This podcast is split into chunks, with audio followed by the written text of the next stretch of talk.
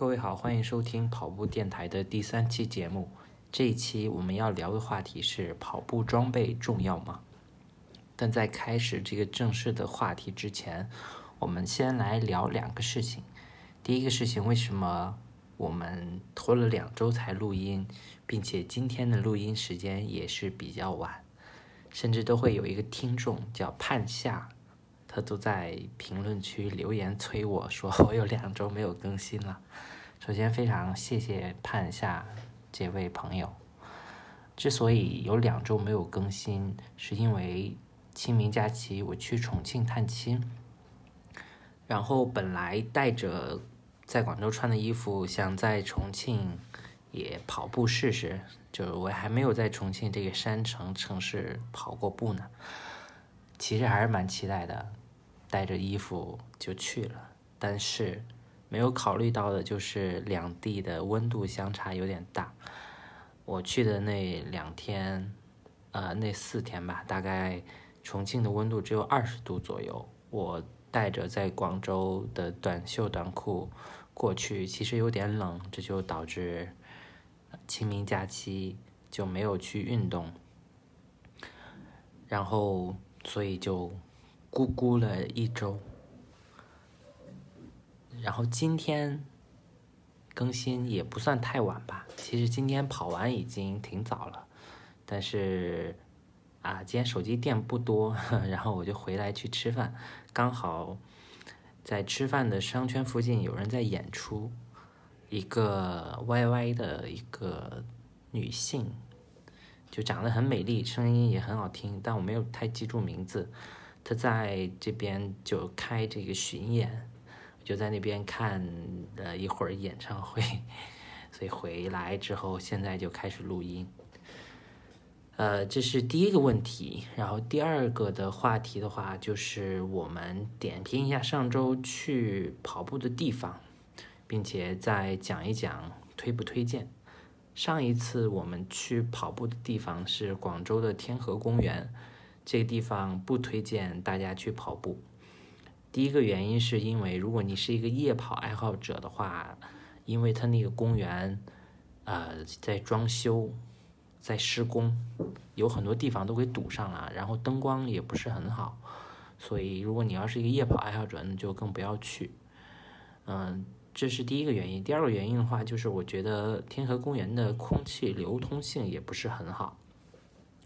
可能是因为它是处在一个周围都是比较高建筑的一个城中心，所以它的通风不是很好，并且公园里面的呃岔路也特别多。我觉得就是如果一个不熟悉的人去那边跑步的话，其实很容易啊担心自己要怎么走，然后就是体感和心理感觉应该都不是很好。所以如果你是广州的听众，那就建议你不要去 天河公园跑步。好了，这两个话题说完之后，我们就可以开始今天的，就是这个话题：跑步装备重要吗？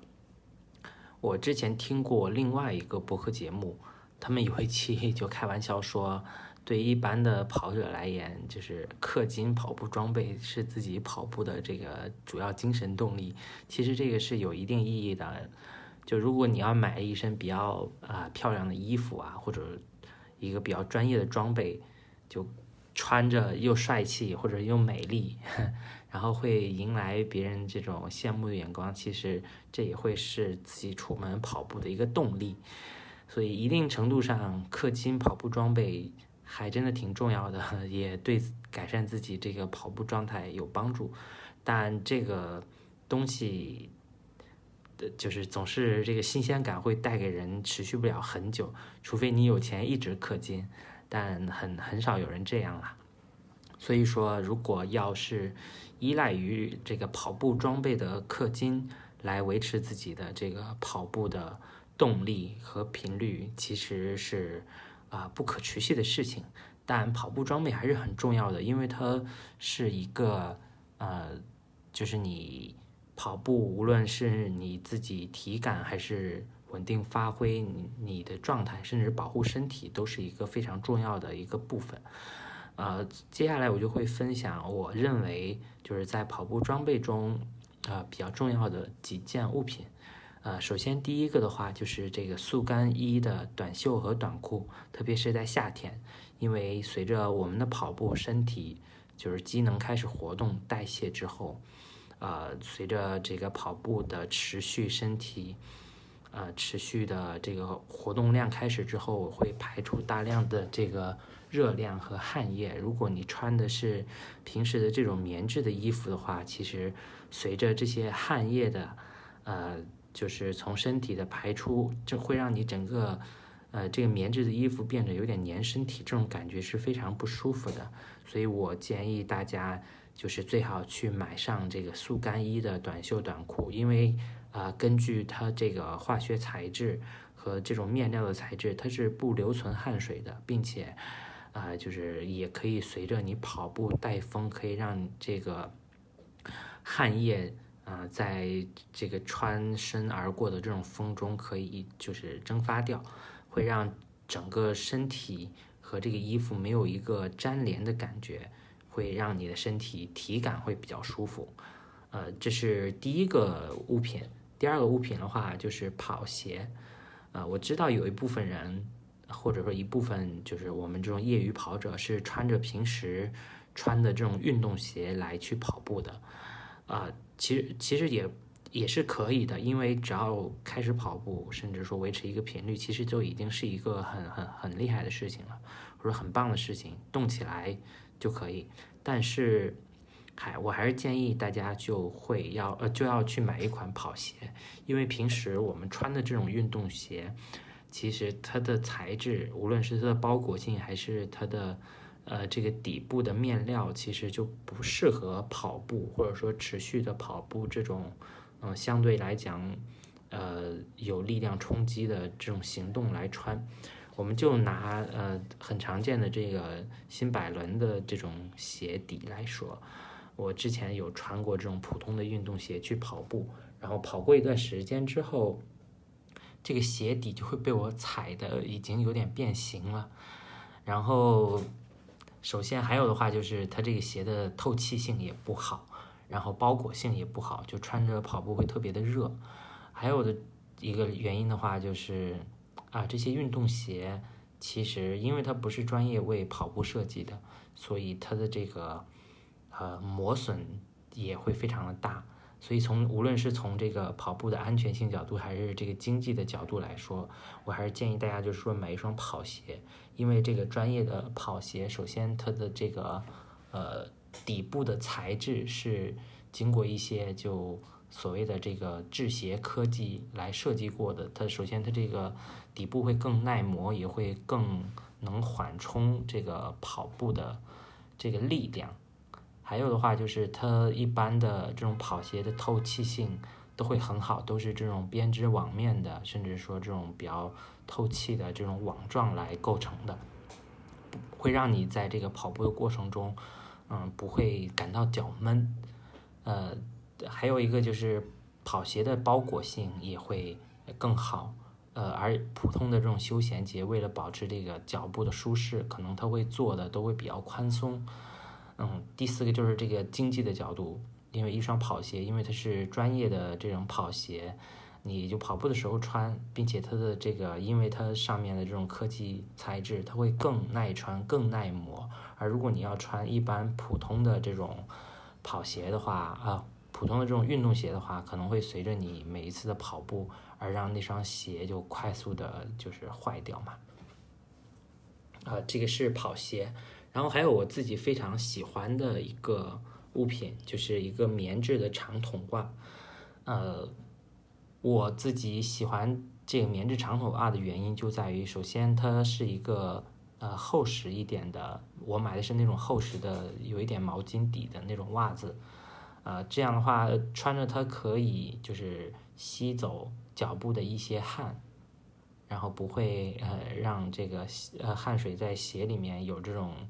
嗯汗脚，反正就那种滑滑的感觉，这是第一。第二个的话就是这种棉质的中筒袜，因为它比较厚实、比较紧实，其实对脚踝也有一个比较缓冲的作用。